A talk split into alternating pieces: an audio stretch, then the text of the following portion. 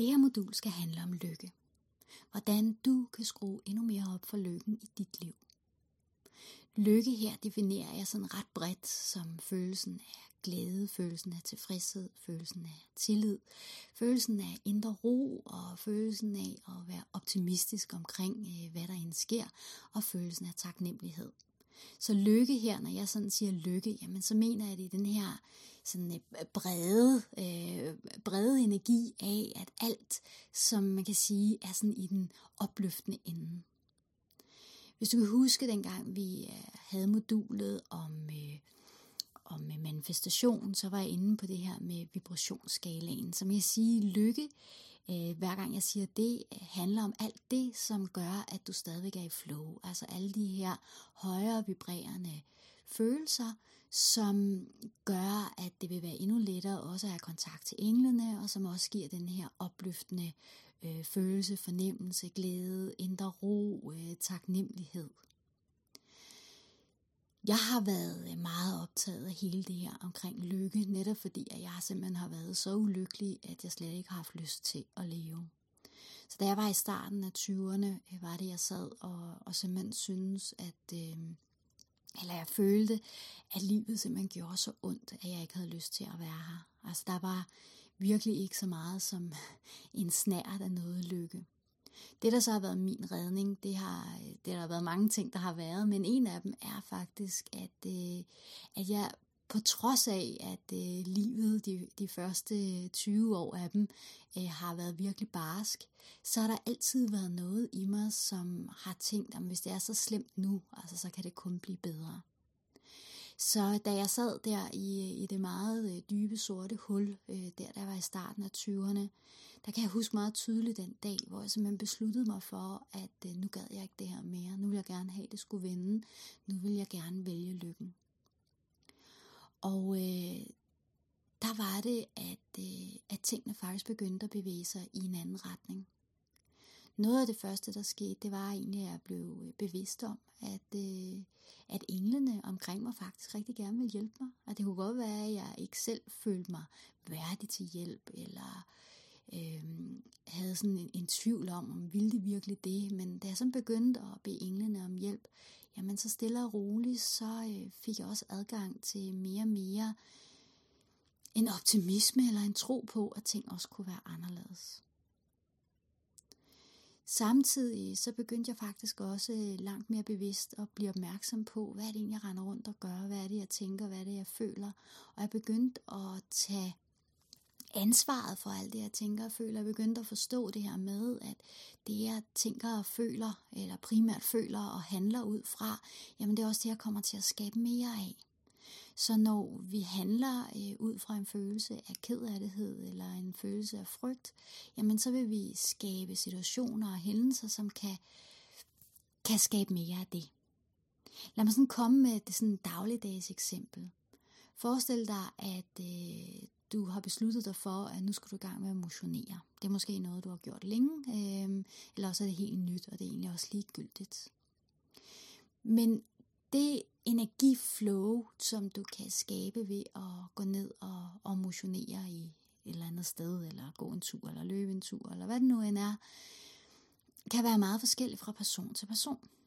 Hvis du øh, tager afsted øh, for at, at motionere med en følelse af, yes, jeg gør noget helt vildt godt for mig selv, og er det godt, og det føles godt, og det kan godt være lige nu, det niver lidt, men åh, hvor er det dog bare fantastisk, og man kan sige, at du sådan nærmest træner med et smil på. Så vil du generere, kan man sige, nærmest en boomerang-effekt af endnu mere lykke og glæde i dit liv. Går du derimod ned og, og træner med sådan en følelse af, åh, oh, jeg må også hellere, og det er også fordi, og jeg er også for tyk, og nærmest gør det som sådan en til en kamp i stedet for, jamen så vil du generere sådan et energiflow af, at livet er en kamp, og det er helt vildt surt og dårligt, og, og så vil du simpelthen tiltrække endnu flere oplevelser af den slags. Så hvad du end gør i din hverdag, om det så er at, at tage et bad, øh, og tænker, puh her, ej, og så skal jeg også bruge tid på det. Det ville også være meget lettere, hvis jeg ikke skulle det her. Eller du tager et bad med sådan en nydelsesfuld følelse og en oplevelse af, ej, hvor er det her skønt og fantastisk. Så alt efter hvilken energi du putter ind i din handling, jamen så vil du skabe mere af det. Så noget af det mest powerful, jeg sådan fandt ud af i forhold til det her med at skabe mere lykke, det var faktisk at blive rigtig bevidst om, med hvilken energi gør jeg denne her handling. Og når jeg snakker om handling, jamen så er det noget, man kan stå udefra og se. En handling er noget, som skaber en eller anden form for forandring på det fysiske plan. Fordi det der er, det er, at det er fint nok at, at meditere, og det er fint nok at tale med engle, og det er fint nok at løfte sig i energi i de her meditative tilstande. Men hvis du ikke gør noget, som også, øh, hvor du også handler ud fra den her øh, højere frekvens, den her højere lykkeenergi, jamen så er der faktisk ikke noget i dit fysiske liv, som vil blive anderledes. Så hvis du blot sidder, og det kan jo være vældig fint øh, og, og rigtig fantastisk, men kan man sige, bruger alle de her øvelser som et, øh, kan man sige, sådan et lille, lille boost, hvilket være rigtig, rigtig godt, men at du ikke tilsvarende begynder at have nogle handlinger i dit fysiske liv, som afspejler meget mere lykke, eller skaber meget mere lykke, eller glæde, eller indre ro, jamen så vil du højst sandsynligt ikke opleve, at dit fysiske liv kommer til at ændre sig så meget. Så kan du gå rundt i den her dejlige indre lykketilstand, men hvis du ikke handler ud fra den, jamen så vil, kan man sige, dine ydre omgivelser heller ikke følge med. Så derfor så vil min opfordring på, på det her øh, modul være i, i høj grad at blive bevidst om, hvad er det for en energi, som du handler ud fra? Hvad er det for en energi, som du har, når øh, du smører børnenes madpakker? Er det sådan en, åh oh, nej, nu skal jeg til det her igen? Sådan en oplevelse af sådan lidt, åh, oh, hvorfor bliver det her gjort mod mig? Det her, det er bare tungt. Eller er det ud fra en, ej, hvor er det dejligt, at jeg kan sørge for, at de får noget god mad øh, med i, i børnehave, skole, eller hvad det nu end de skal. Fordi igen, den energi, du gør handlingen med, er den energi, som du skaber mere af. Så når du laver mad til dig selv, når du tager et bad, når du børster dine tænder, når du går øh, på arbejde, når du ser dine kolleger, hvad er det for en energi, du svarer et andet menneske med? Hvad er det for en energi, du gør hver enkelt lille ting med? For når vi bliver bevidste om det, jamen så kan vi jo også gøre noget andet. Hvis det er, at du for eksempel kan se, at hver gang jeg går på arbejde, og så skal jeg lave den opgave, den opgave, den opgave, og den energi, jeg gør det med, at denne her følelse, at det er en følelse, jeg godt kunne tænke mig at få mere af? Nej, det er det ikke. Okay, men kunne jeg så ændre mit fokus og min energi og gøre det med, sådan at jeg vil lige kunne skrue en lille nykker op i forhold til at skabe endnu mere lykke. Så jeg håber, det her det giver mening for dig, at ja, vi har lavet alt det her fantastiske arbejde i det her forløb med at kontakte engle og ærkeengle og, og mestre og de personlige guide-team. Mm, og nu er sådan tiden kommet til også, hvis du ikke allerede har gjort det, og det der jo heldigvis sker, det er, at mange sådan helt per refleks begynder at gøre meget mere af det, men det er simpelthen også bevidst at begynde at føre endnu mere den her glæde, kærlighedsfølelse, lykkefølelse, tilfredshedsfølelse med ind i din dagligdag, sådan at du kan begynde at skabe endnu mere af det. Og jeg har allerede været inde på det her før, så man kan sige, at det er egentlig mere sådan en, en opsummering af, af det, der har været.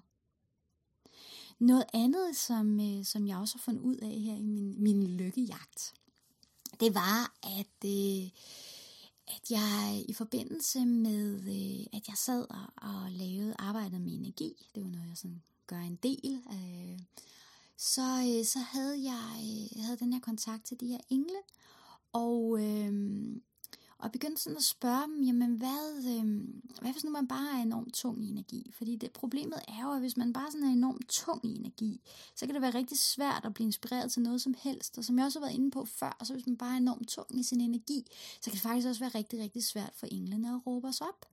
Så hvad, hvad pokker gør man så? Altså man sidder der, og man er bare fuldstændig tung i energi, der er sket noget, du er måske virkelig, virkelig ked af det, eller virkelig angst, eller øh, virkelig, virkelig vred, eller har sådan en oplevelse af, at der bare ikke noget, der, der kan virke lige her.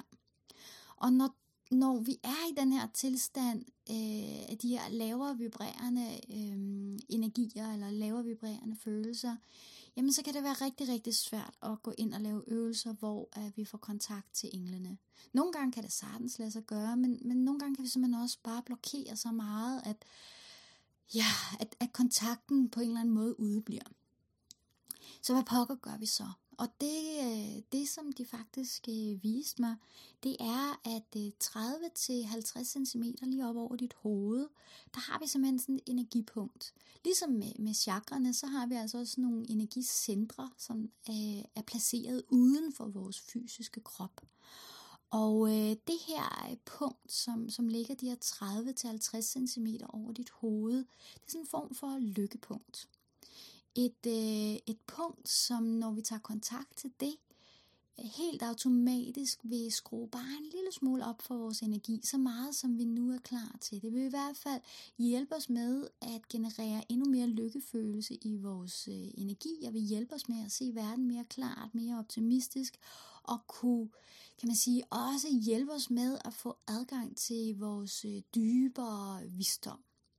Så det her lykkepunkt, der er forbundet til opad til, man kan sige, din absolut højeste energifrekvens, øh, din sjælsenergi. Og det her lykkepunkt gør også, at når man tager kontakt til det, at du samtidig nærmest sådan bliver øh, jeg skulle til at sige sådan beamet fast på jorden, men sådan det billede, jeg fik, det lyder måske lidt fjollet, men, men det er lidt ligesom, at, at det aktiverer i hvert fald noget i den fysiske krop, som gør, at man kommer mere til stede her i det fysiske, og kan bedre tage stilling til, til det, der er øh, her i det fysiske liv. Og det her lykkepunkt, når man først har fået adgang til det en gang, er, er sådan et lykkepunkt, som hvis man bare lige øh, tænker på det, at så kan man lige løfte sin energi. Så hvis man lige pludselig står der og kan mærke, ej, nu bliver jeg også bare sur og knævende, jeg ved ikke lige, hvad jeg skal gøre, eller ked af det, eller noget andet, så bare tænke lykkepunkt, pjong, så er det ligesom om, at man lige får skruet op for sin energi. Og det synes jeg i hvert fald er rigtig, rigtig genialt, og det er også noget, som, øh, som jeg selv har brugt en del. Så hvis jeg sådan lige pludselig føler mig lidt tung i energi, eller føler mig lidt uinspireret, jamen så tænker jeg bare lykkepunkt. Og, øh, og så er det simpelthen nok til, at energien den, øh, den bliver løftet, og jeg bliver mere inspireret til så også at gøre noget øh, med denne her øh, energi. Så øh, i det her modul, der får du også øh, nogle forslag til nogle øvelser med. Øh, det har jeg lavet hernede i, øh, i den øh, sidste lydfil. Og øh, så får du simpelthen også den her øh, energiindvigende øh, lille meditation, hvor du får kontakt til dit lykke, lykkepunkt, sådan at du kan arbejde meget mere med det. Så min opfordring vil være at simpelthen øh, høre den her lydfilm med lykkepunktet, så du får kontakt til det, og så gå og, og arbejde med det. Og øh, hvis du har lyst til at, sådan at skabe endnu mere lykke i dit liv, altså virkelig skrue op for lykken i dit liv, ikke bare så det skal være en indre tilstand, men også en ydre tilstand, så vil jeg varmt anbefale dig at, øh, at lave den øvelse, som jeg anbefaler i, øh, i den sidste lydfilm med lykkeøvelsen. Så rigtig god fornøjelse med det hele. Jeg glæder mig rigtig meget, som altid, og til at dele det med dig.